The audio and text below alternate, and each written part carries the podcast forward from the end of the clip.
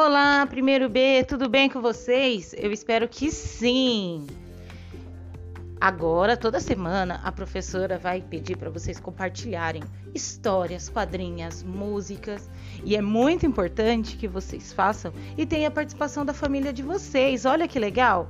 E lógico que eu não vou fazer sozinha. Eu chamei aqui a minha filha, Maria Eduarda, para ajudar a mãe dela a apresentar para vocês a quadrinha.